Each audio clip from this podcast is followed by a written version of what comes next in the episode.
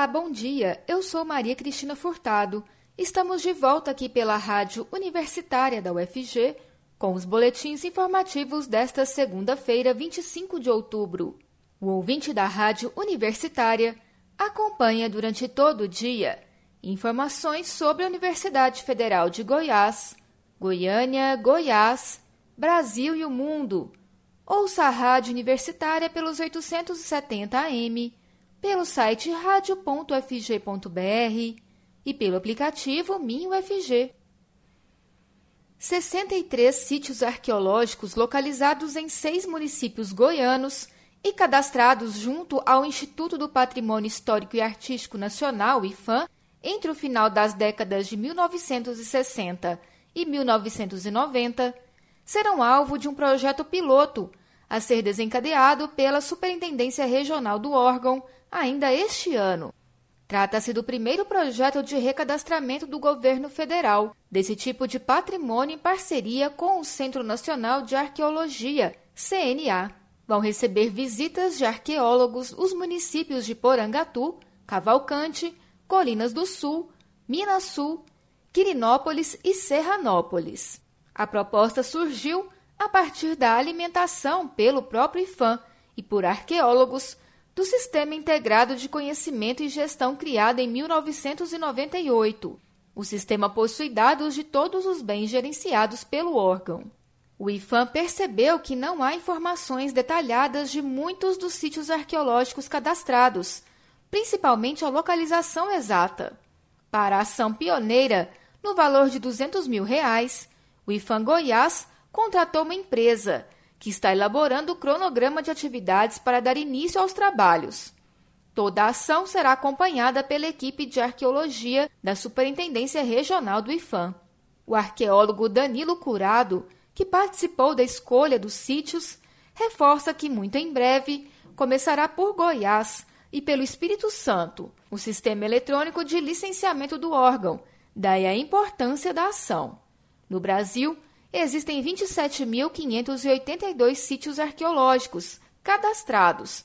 A maioria dos 1.460 de Goiás é associada a grupos indígenas, que ocupavam o território antes da chegada dos colonizadores.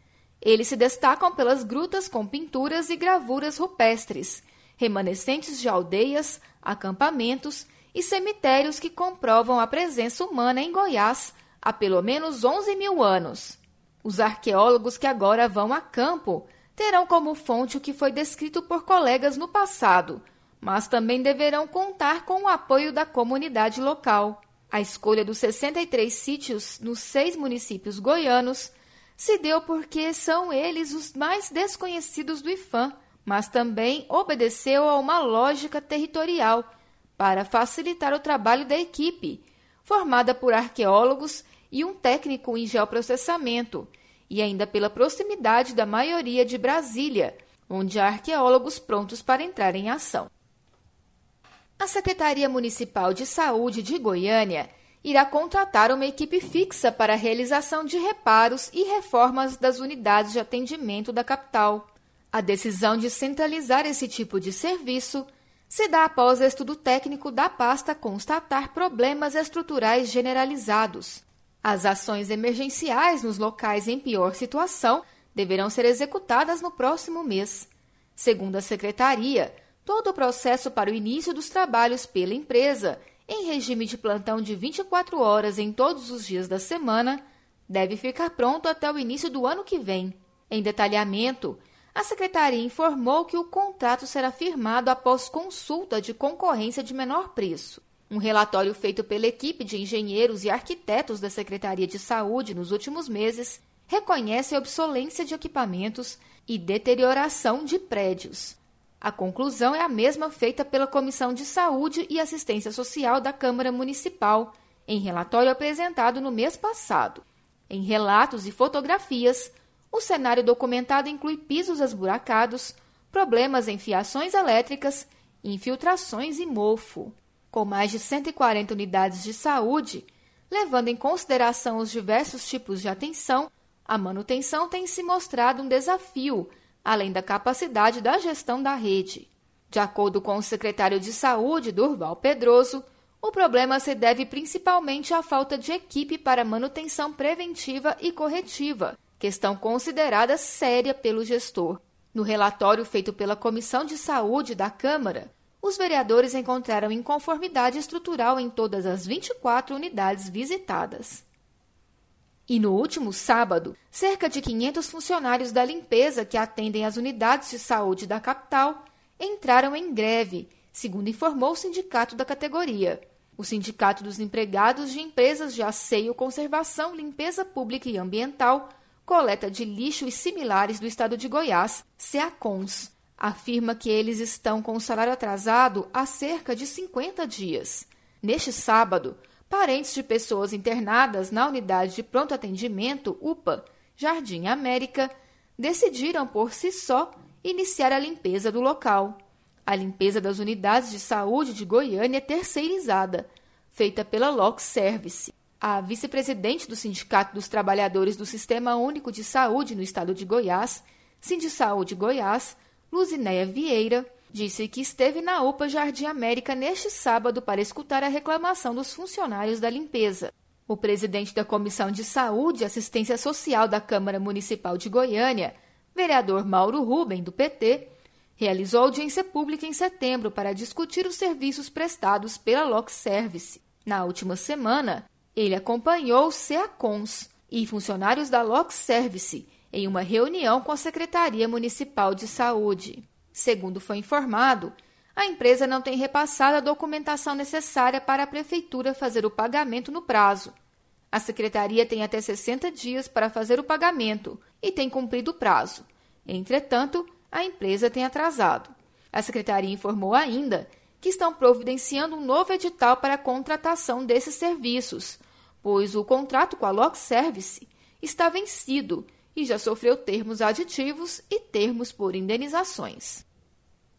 Goiânia é a 36 entre os 100 maiores municípios do país no ranking das cidades amigas da internet 2021, elaborado pela Inteligência em Comunicações, Teleco, Conexis Brasil Digital e a Associação Brasileira de Infraestrutura para Telecomunicações, Abrintel. Para o ranking, são levados em conta critérios como estímulo à oferta de serviços de telecomunicações por meio de políticas e ações públicas que facilitem a instalação de infraestrutura, antenas e redes fixas, e serve para situar o quanto as cidades brasileiras estão preparadas para receberem o serviço 5G, cujo leilão está marcado para o próximo dia 4 de novembro. Na capital, a Câmara Municipal rejeitou recentemente um projeto que visava justamente a regulamentação para a instalação de antenas que vão possibilitar a distribuição da nova geração de internet móvel. O ranking utiliza como base dois pilares: estações de rádio base, que são os equipamentos que conectam celulares às companhias telefônicas, e redes, cuja pesquisa é feita com as principais prestadoras de serviço de telecomunicação. Em ambos, são avaliados cinco subíndices restrições, burocracia, prazo, onerosidade e efetividade. Com exceção do prazo, em todos os outros são feitas análises da legislação. Luciano Stutz, que preside a Abrintel, lembra que o termo cidade inteligente esteve presente em muitos dos programas de governo em 2020, inclusive em Goiânia, em especial no da chapa que venceu a disputa na capital. Atualmente, em Goiânia, vigora o decreto assinado em novembro de 2017 pelo ex-prefeito Iris Rezende do MDB, que regulamenta a instalação de antenas e pontos de telecomunicações na capital. Stutz, porém, afirma que esse marco legal é considerado insuficiente para receber tecnologias como a internet 5G. Ele explica que a tecnologia vai começar a funcionar nos municípios não só com torres e postes, mas principalmente com antenas menores, por meio de equipamentos em fachadas de edifícios ou bancas de jornais, por exemplo. A crítica ao decreto em vigor em Goiânia é justamente a exigência de licenciamento ambiental para ocupação do solo por quase toda a infraestrutura, o que inclui os aparelhos de pequeno porte. Para o presidente do movimento Antênese, o projeto que foi rejeitado na Câmara contemplava essa reivindicação do setor, porque exigia licenciamento para as antenas de grande porte e um cadastramento para as de pequeno porte. A matéria, de autoria do vereador Lucas Quitão, do PSL, no entanto, foi rejeitada pela Câmara, depois que a Procuradoria Jurídica da Casa considerou o texto ilegal. No parecer, o argumento foi de que a iniciativa da proposta não poderia ser de um vereador, mas da Prefeitura. Isso porque a Constituição prevê que o Executivo é que tem a competência de legislar sobre telecomunicações.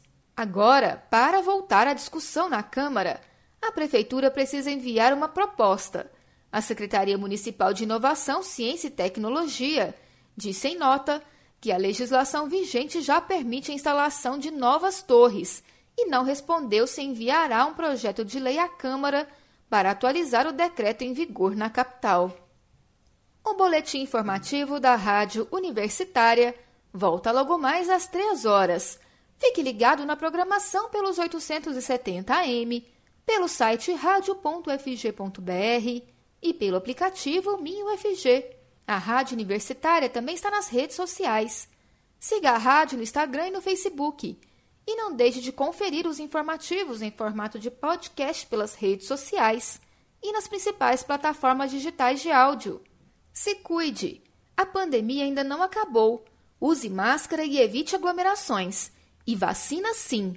Maria Cristina Furtado para a Rádio Universitária.